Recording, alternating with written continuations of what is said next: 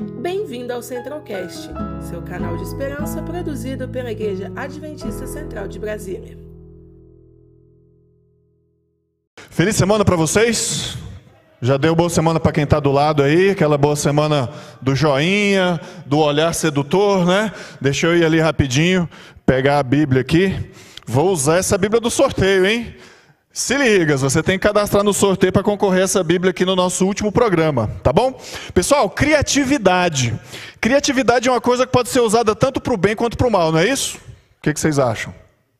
Será que só existe criatividade boa? Não, né? Infelizmente, a natureza humana às vezes produz umas coisas meio ruins, né? Se você for olhar um pouco para trás aí, quem sabe você gosta de história, né, Renato? Alguma coisa assim? Quando eu fico pensando nessa criatividade na história, me vem logo na, na cabeça Segunda Guerra Mundial, né? Foi uma criatividade para o mal ali, tremenda, né? Morte em série ali, uma coisa bem, bem terrível, né? E quando a gente pensa em, em fatos recentes, né? A gente teve um episódio que fez aniversário essa semana, ontem, inclusive, de uma criatividade usada muito para o mal, né? Pode colocar aqui a nossa apresentação no telão. É, e eu queria falar justamente sobre isso.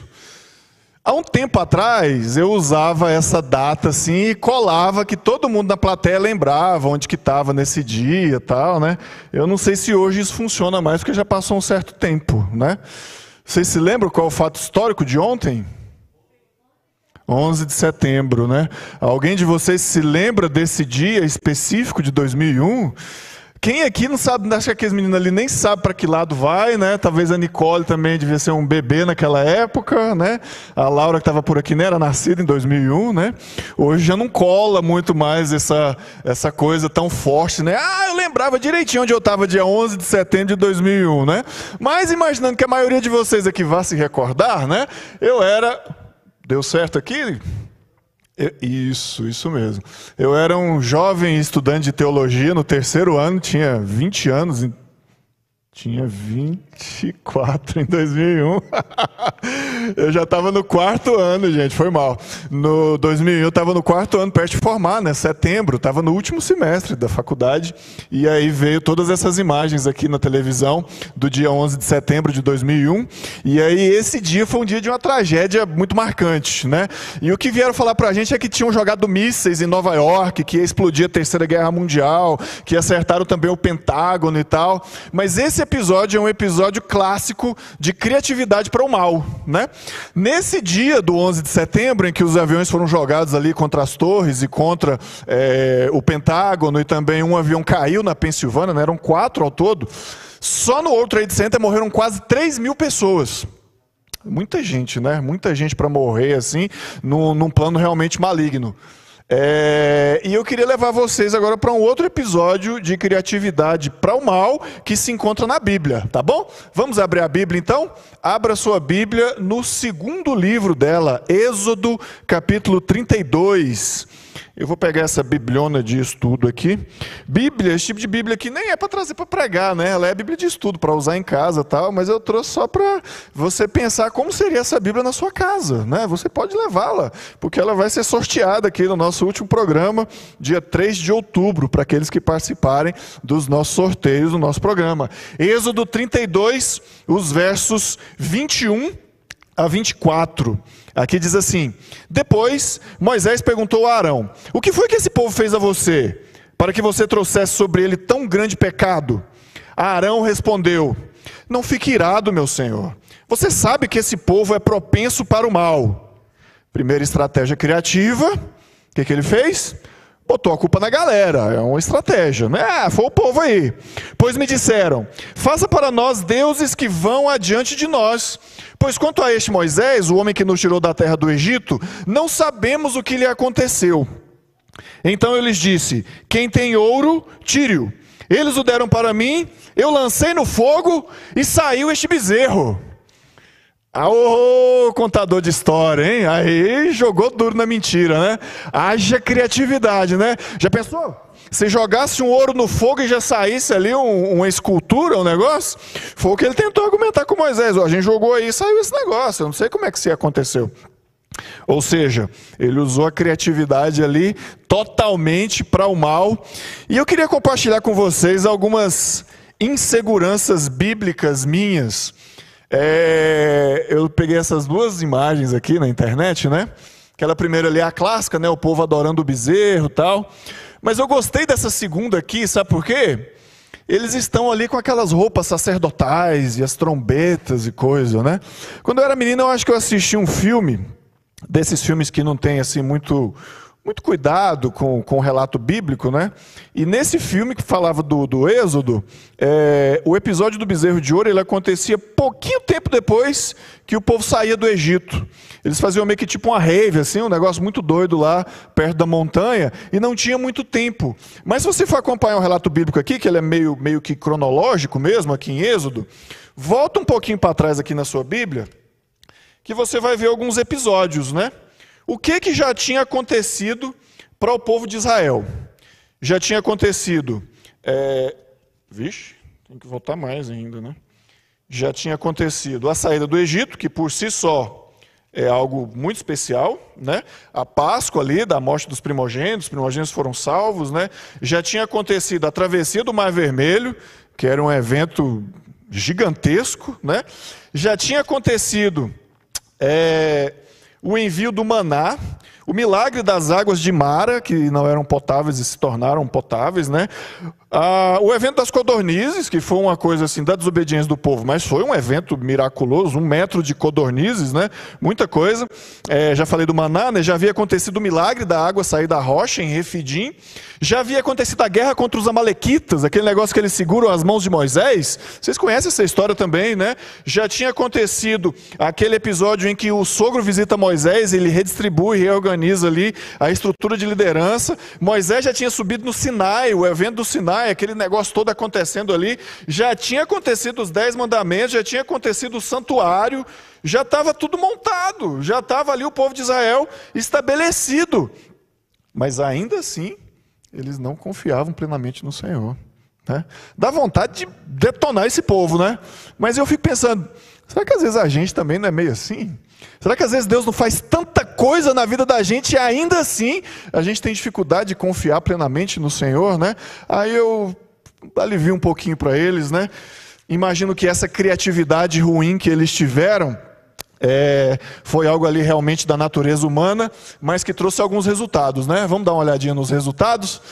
Só o texto seguinte, né? Versos 25 a 28, a gente vai encontrar aqui o resultado dessa criatividade ruim. Vamos ver? Talvez você já leu essa história, mas vamos recapitular. Quando Moisés viu que o povo estava sem controle, pois Arão tinha deixado à solta para vergonha no meio dos seus inimigos, pôs-se em pé à entrada do arraial e disse: Quem é do Senhor, vem até mim. Então se juntaram a ele todos os filhos de Levi, aos quais ele disse: Assim diz o Senhor, o Deus de Israel: cada um põe a espada na cintura, passem e tornem a passar pelo arraial de porta em porta, e cada um mate o seu irmão, o seu amigo e o seu vizinho. E os filhos de Levi fizeram segundo a palavra de Moisés, e naquele dia morreram uns três mil homens. Deu ruim também, né? Deu bem ruim, três mil. Coincidentemente ou não, né, é o mesmo número do World Trade Center, lembra? 3 mil morreram. Pois Moisés tinha dito: consagrem-se hoje ao Senhor, cada um contra o seu filho e contra o seu irmão, para que hoje Deus lhe conceda uma bênção. Eu queria agora mudar para boa criatividade. Mas, como a gente tem falado bastante sobre bichos, né? No primeiro dia o bicho foi pantera, né? Falei sobre pantera negra.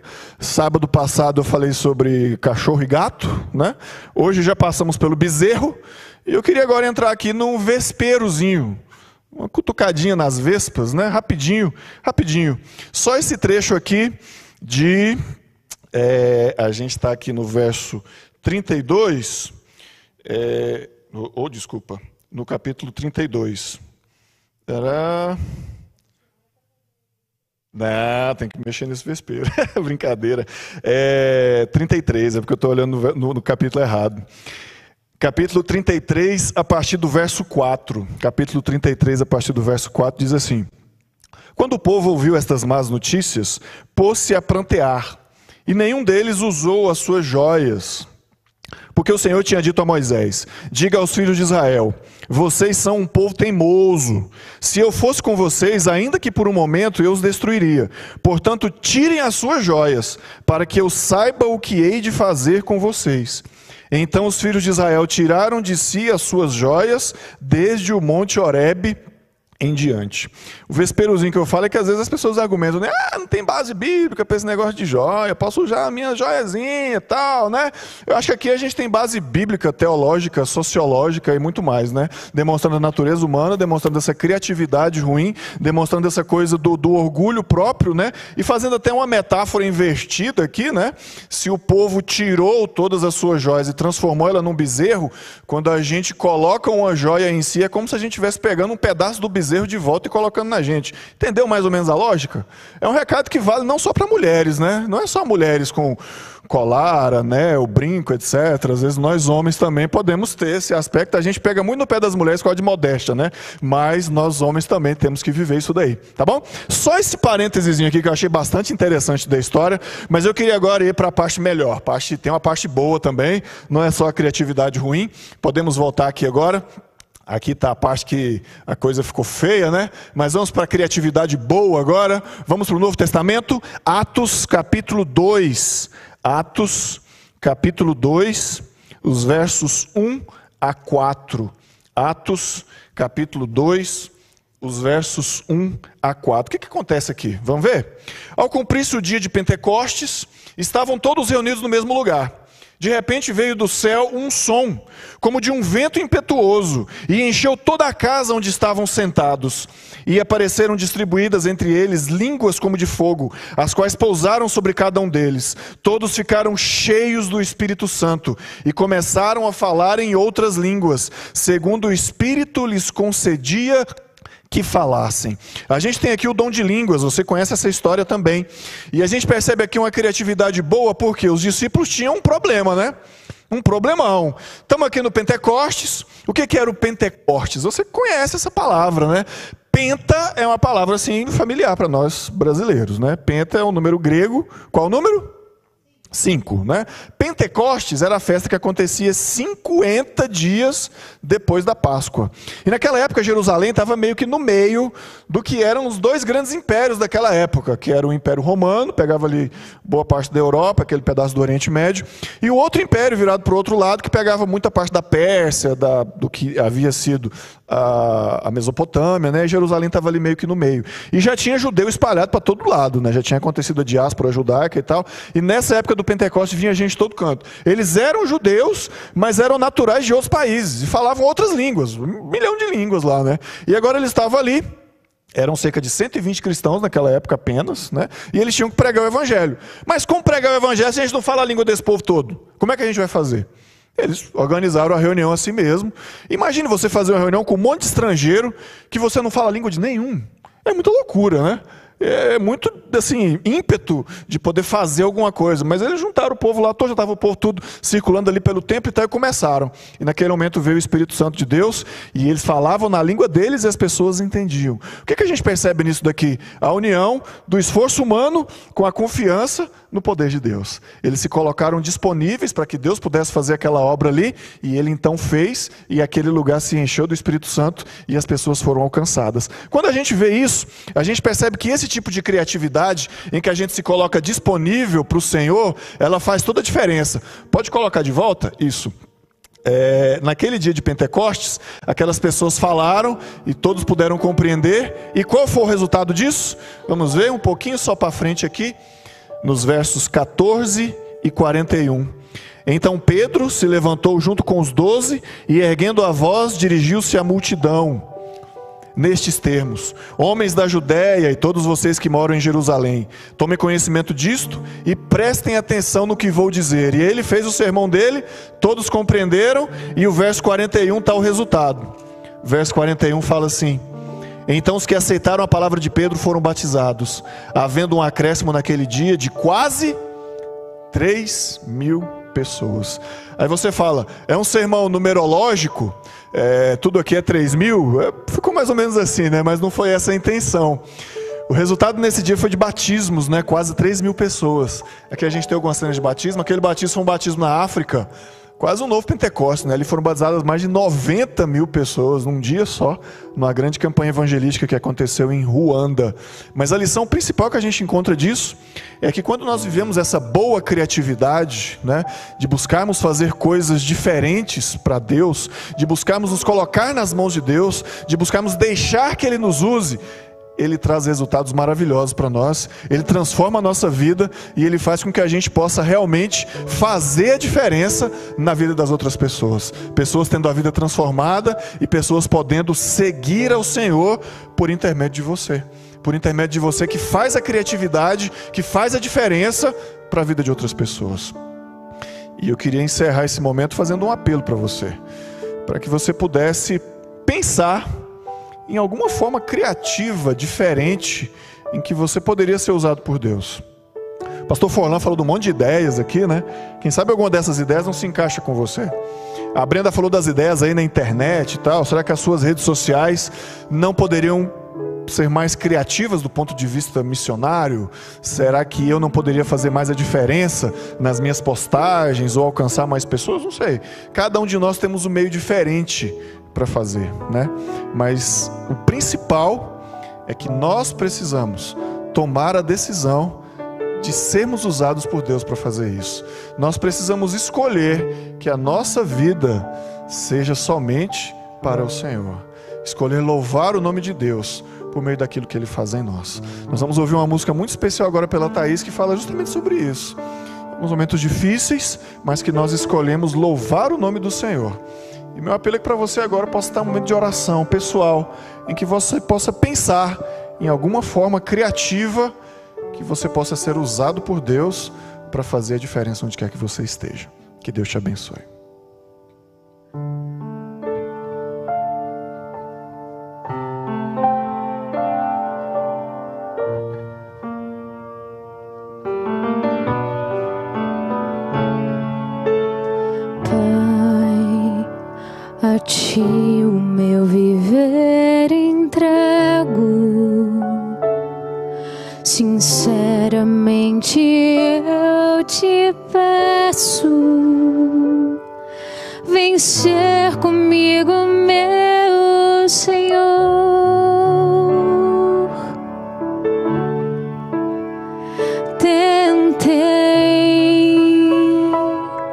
Ser forte, mas eu já falhei.